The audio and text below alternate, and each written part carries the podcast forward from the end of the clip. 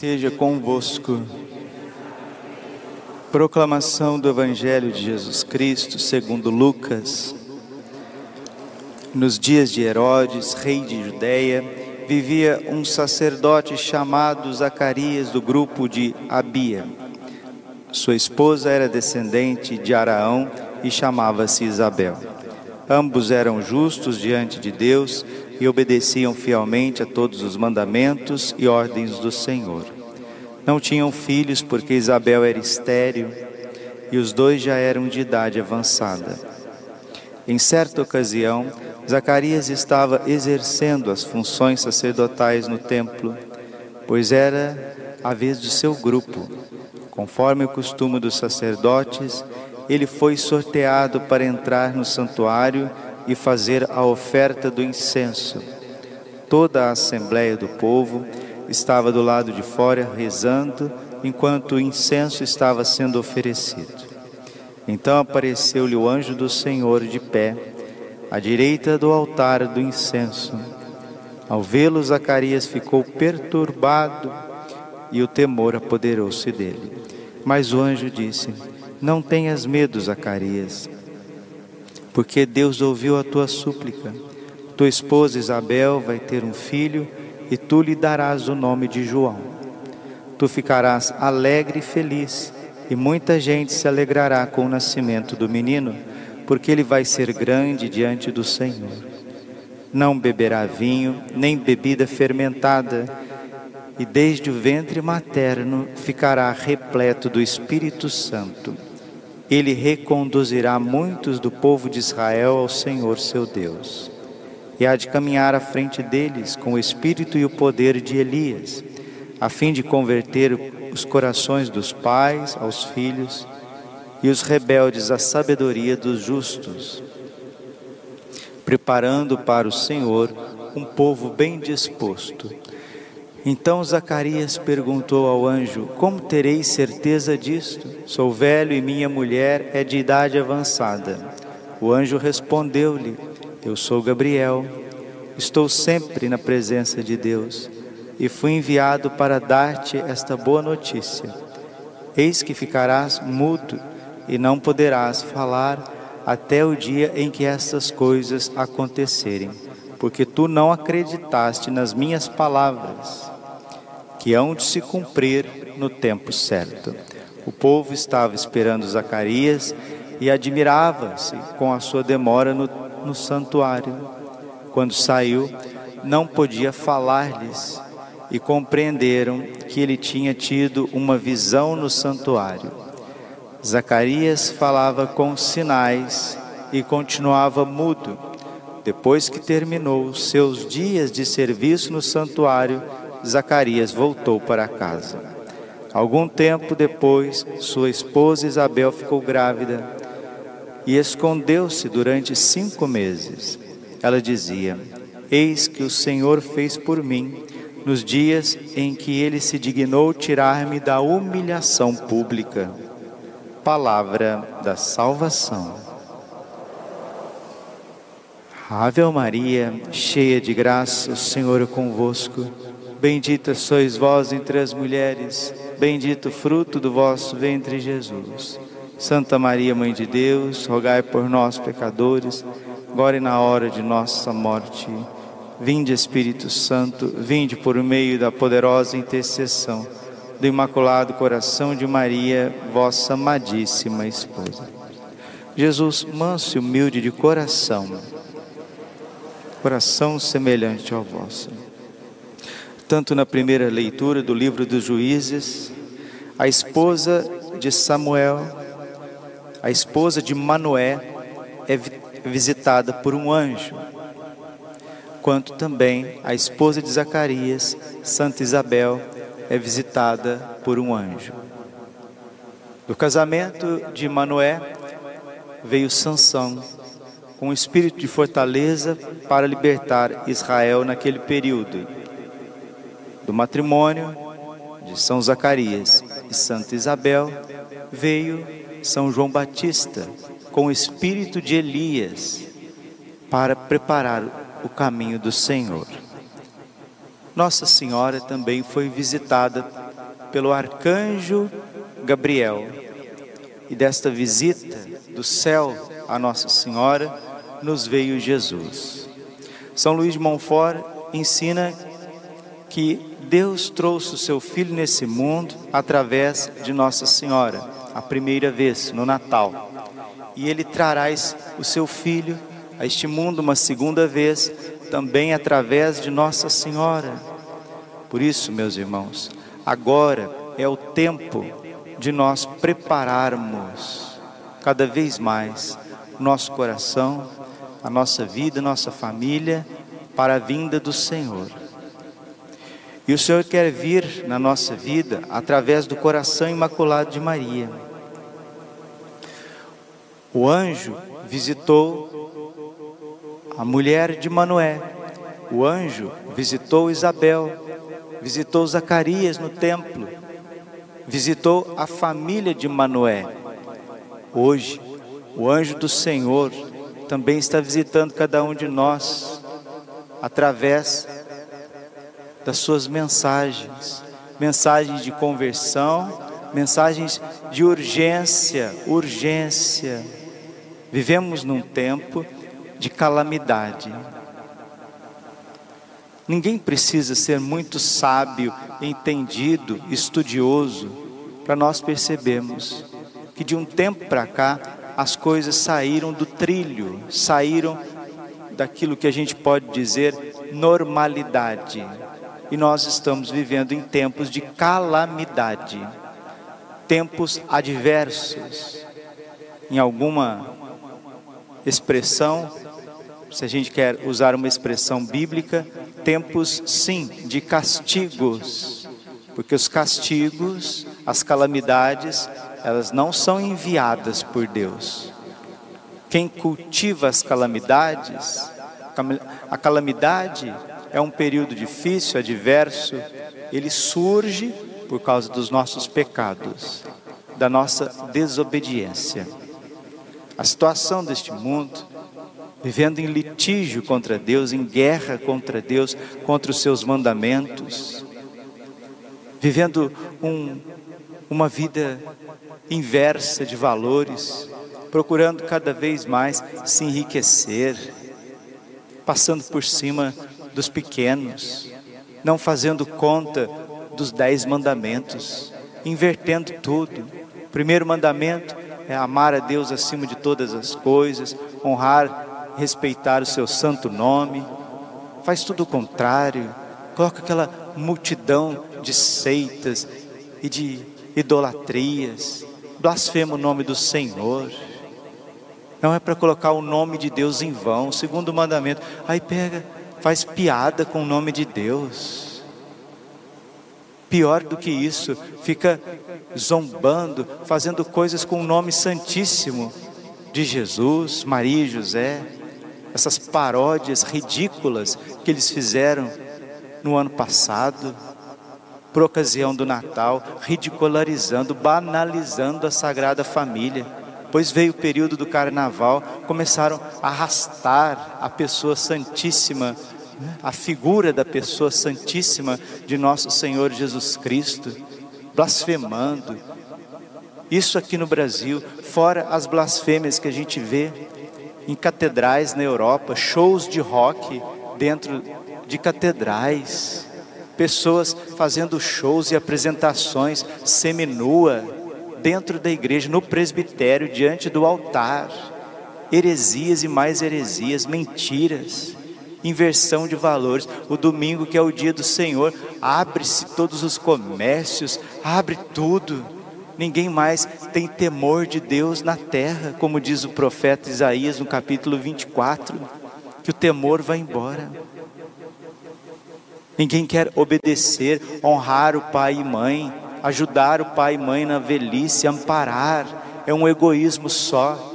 As famílias, agora chega tempo de Natal, né? Quantas famílias que não conversam, quantos membros da família que nem troca um, uma mensagem de WhatsApp é ódio, é raiva, é ressentimento, é indiferença. E às vezes essas coisas pegam a gente dentro de igreja, às vezes pega cada um de nós. Que vai, vem na igreja, que reza, que reza o texto, que participa de um movimento, participa de outro, pega sacerdote, seminarista, ressentimento, mágoa, indiferença, não levanta a cabeça para o outro, não dá um bom dia, não dá uma boa tarde, não sorri. Aí começa a aparecer nesses tempos de festas, né, chamados assim, tempos de festas, porque na verdade é tempo de preparar o coração para receber o menino Jesus, é tempo de reconciliação, de paz. É um tempo forte onde Deus visita, sim. Santo Padre Pio dizia isso. A ressurreição é o ponto central da fé católica, a Páscoa, mas o Natal, ele tem todo esse candor, essa beleza infantil que nos faz ficar mais ternos, mais humanos, que abre o nosso coração para que Deus transforme. Mas infelizmente, quantas brigas, quantas rixas de família, de família, e é irmão com irmão, irmão de sangue, irmão de sangue, irmã com irmã, pai com filho, filho com mãe, coisas horríveis, gente que não se encontra, não se vê, Parece gato e rato, não pode ver. Quarto mandamento, então inverte as coisas. Aquilo que poderia caminhar de forma mais simples. O que não dizer da área do quinto mandamento? Quinto mandamento, não matarás. O aborto passa de 160 milhões de abortos. Mata-se mais na Rússia do que nasce, mas não é só na Rússia, não. No Brasil também. O Provida que o diga, com tantas lutas. A Argentina está aí agora, às portas. Diz que a Câmara dos Deputados já aprovou o aborto. E agora está indo para o Senado. E Nossa Senhora deixou muito claro: ai dos países que aprovarem o aborto nem a áspide, nem a cascavel mata os seus filhos, seus filhotes no ninho, e o ser humano, de forma jurídica, quer justificar a morte de um inocente. Isso é loucura, isso é atrocidade. E Nossa Senhora disse na Espanha, em Garabandal, que o aborto seria a taça transbordante dos tempos de calamidade. Nossa Senhora disse. E fora toda aquela manipulação da ciência que se faz, né? No âmbito da bioética, brincando de ser Deus, manipulando vidas, manipulando embriões. Na Europa, a eutanásia é um perigo constante. E agora, em tempos de pandemia, como que estão os nossos velhinhos, as pessoas de idade na Europa? Porque sem pandemia eles já querem matar todo mundo. Então vivemos sim tempos de calamidade que Nossa Senhora diz, através do Padre Gobi, movimento sacerdotal, tempos pior do que no dilúvio. Tempos pior do que no tempo do dilúvio. E o nosso drama é o seguinte: Sodoma e Gomorra foi avisada para se converter, não converteu. Caiu fogo do céu. Nínive foi avisada para se converter através do profeta Jonas, e Nínive se converteu. E houve um tempo de paz, um tempo de graça. As coisas voltaram ao normal. Então precisamos, meus irmãos, mais do que nunca, clamar aos sagrados corações de Jesus, Maria e José, para que nos traga a conversão quando o padre fala de conversão aqui, não é a nossa conversão somente, nós que estamos aqui sentados, ouvindo a homilia, participando da Santa Missa, não. É uma conversão mundial. Uma conversão mundial. Não está no nosso alcance, nós não temos força para tocar o coração dos reis, das rainhas, dos chefes das nações, não temos, mas a oração tem. A oração sobe ao céu principalmente a consagração ao coração imaculado de Maria. Nossa Senhora apareceu em Fátima dizendo que é vontade de Deus estabelecer no mundo inteiro a devoção ao seu coração imaculado e é a última tábua de salvação. Assim como a arca de Noé foi a tábua de salvação para aqueles tempos, a devoção ao coração imaculado de Maria, entrar neste refúgio seguro do coração imaculado de Maria é a nossa chance. Padre, como que eu faço isso? Faço isso obedecendo à voz de Deus que nos visita, como os anjos do Senhor. O anjo do Senhor visitou Manoé, visitou sua esposa, trouxe um fruto da obediência foi Sansão como o anjo do Senhor visitou Zacarias, visitou Isabel, e o fruto da obediência, da conversão, do temor de Deus, foi João Batista. Como o anjo do Senhor visitou São José e a Santíssima Virgem, o fruto, o bendito fruto desta obediência, dessa entrega, foi Jesus. Se nós também, agora, agora no tempo, fomos obedientes, fizemos aquilo que está ao nosso alcance, principalmente os primeiros sábados do mês, os cinco primeiros sábados, tão pedido, tão pedido em Nossa Senhora, na sua terceira mensagem, no dia 13 de julho de, de, de 1917. Se observarmos as nove primeiras sextas-feiras do mês, se usarmos devidamente o nosso tempo, alcançaremos de Deus misericórdia, mas se não, sexto mandamento, se continuarmos a viver a nossa sexualidade, a nossa afetividade dessa forma tão desregrada, tão desregrada, meu Deus do céu. A indústria do sexo, a indústria da pornografia, da prostituição. Hoje a prostituição, ela recebe inúmeras vertentes em todos os lados, corrompendo a inocência das crianças principalmente esse sexto mandamento, como que ele é banalizado, como ele é pisado, isso atrai castigos, atrai calamidades. O sétimo mandamento é não roubar. Veja, por exemplo, o cenário político, desde cidades pequenas, cidades pequenas com poucos habitantes, até grandes capitais, quanta corrupção, corrupção, corrupção, desvio, desvio, desvio de todas as formas. Meus queridos, estou aqui refletindo com vocês para onde que essas coisas vão, para onde que essas coisas vão. E vem a questão do oitavo mandamento. Hoje a gente está vivendo esse âmbito de fake news, né? Que é difamação, é calúnia, é mentira mesmo, sistemática para cima de membros da igreja, membros da política, faz da mentira, faz da propaganda e vai fazendo propaganda e vai mentindo. E o oitavo mandamento diz: não é assim, não levanta falso testemunho e vão fazendo todas as espécies de calúnias, de difamações, de distorções. E hoje as coisas recebem uma proporção muito grande. Não é só no âmbito municipal ou regional, se faz qualquer coisa com uma figura, nós vemos o que aconteceu com o nosso querido Dom Alberto.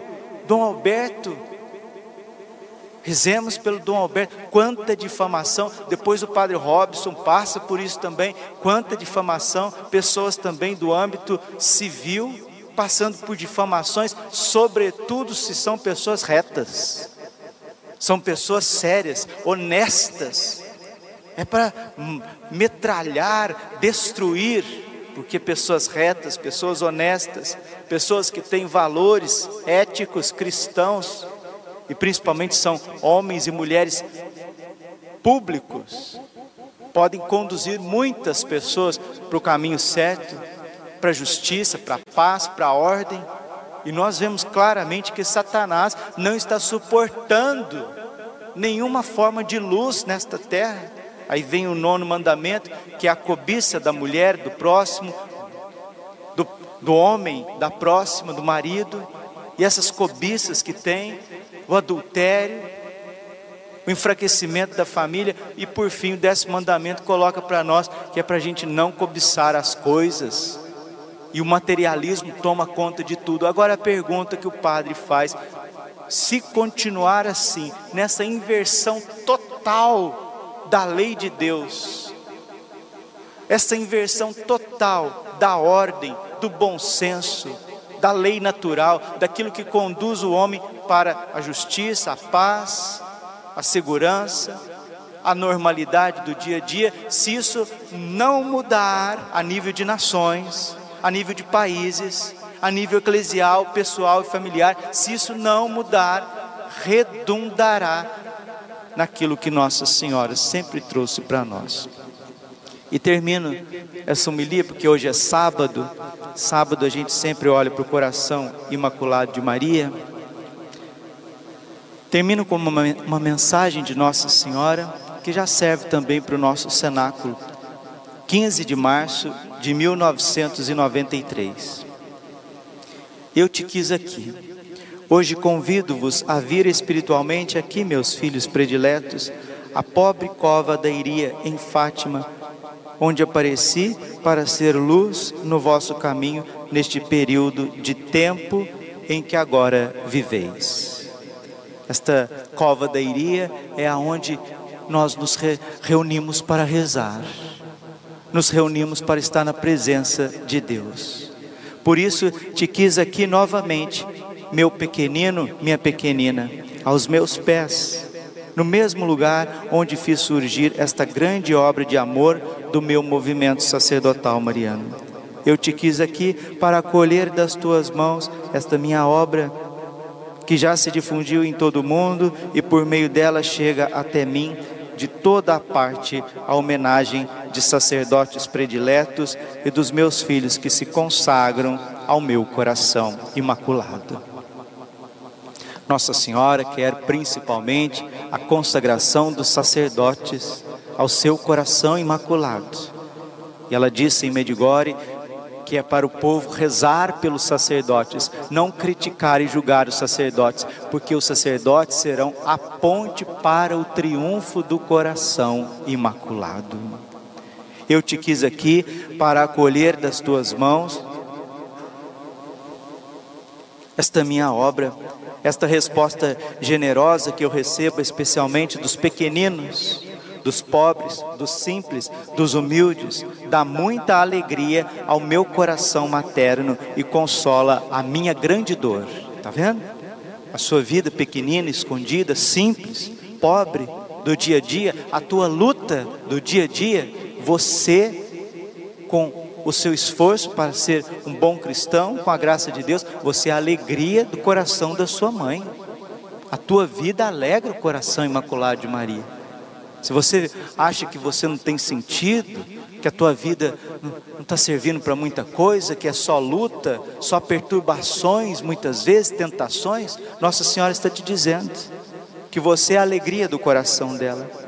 Por isso ela continua: Eu te quis aqui para te dizer que agora deveis entrar todos os dias, o mais depressa possível, no refúgio seguro do meu coração imaculado. Padre, como que a gente entra no coração imaculado de Maria, rezando o cenáculo todos os dias e fazendo a consagração e repetindo várias vezes durante o dia, várias vezes: Ó oh, minha Senhora, ó oh, minha mãe, eu me ofereço todo a vós em prova da minha devoção para convosco, eu vos consagro nesta manhã, nesta tarde, nesta noite, os meus olhos, os meus ouvidos, a minha boca, o meu coração, inteiramente todo o meu ser, porque assim sou vosso, ó incomparável Mãe. Guardai-me, defendei-me como coisa, como filho, filha e propriedade vossa. Amém. Como o padre dizia, aqui na homilia, Nossa Senhora diz o mesmo tal como Noé convidava, em nome do Senhor, a entrar na arca aqueles que deviam ser salvos do dilúvio, assim agora tu, meu mais pequenino menino, em nome da tua mãe celeste, deves confiar e convidar a todos a entrar no refúgio do meu coração imaculado, aqueles que devem ser protegidos, defendidos e salvos da grande prova que já chegou para toda a igreja e toda a humanidade. Nós estamos passando por uma grande prova. Nós vivemos tempos, nós estamos vivendo tempos de calamidades tempos adversos, tempos de penitência, de conversão. E Nossa Senhora convida a entrar no coração dela. Eu te quis aqui porque deves comunicar a todos que a partir deste ano entraste nos acontecimentos que vos foram preditos por mim e que estão contidos na terceira parte do segredo, que ainda não vos foi revelado. Era 93, depois no ano 2000 foi revelado. Agora ele se tornará manifesto pelos próprios acontecimentos que estão atingindo a igreja e o mundo. A minha igreja será sacudida pelo vento impetuoso da apostasia e da incredulidade, enquanto aquele que se opõe a Cristo entrará no seu interior, levando assim ao cumprimento a abominação da desolação que vos foi predita na Sagrada Escritura. A humanidade conhecerá a hora sangrenta do seu castigo, será atingida pelo flagelo das epidemias, da fome, do fogo, muito sangue será derramado nos vossos caminhos, a guerra vai se estender por toda parte, provocando no mundo uma incomensurável devastação.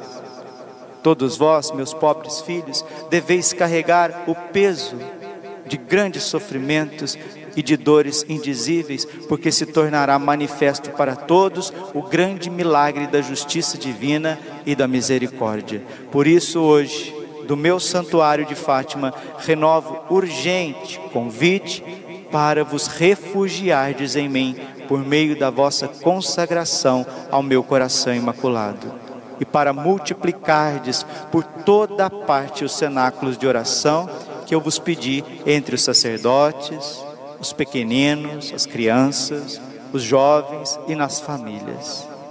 Não tenhais medo, olha o que a Virgem está dizendo para nós não tenhais medo, não vos deixeis tomar pelo desânimo, eu estou sempre convosco.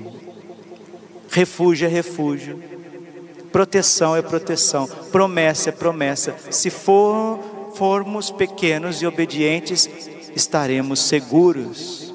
Nossa Senhora estará cuidando. Eu te quis aqui porque deves anunciar a todos que chegou o tempo em que me tornarei cada vez mais manifesta de maneira extraordinária. A minha presença será manifestada de maneira extraordinária. Nossa Senhora está dizendo que ela vai ficar mais presente na nossa vida do que nunca. A todos que se consagrarem a mim, e fazem parte do meu exército vitorioso. A vitória será dos pequenos, como foi de São Zacarias e Santa Isabel com a vinda de São João Batista. Um filho que veio de forma milagrosa, como foi a vitória de Manoé e a sua esposa, com a vinda de Sansão, um homem forte, que também veio para um prodígio do Senhor. Como foi a vitória de Israel, enquanto o anjo visitou Nossa Senhora e nos trouxe o menino Jesus. Assim também será a vitória da igreja pela assistência dos sagrados corações. Glória ao Pai, ao Filho e ao Espírito Santo, como era no princípio, agora e sempre. Coração imaculado de Maria,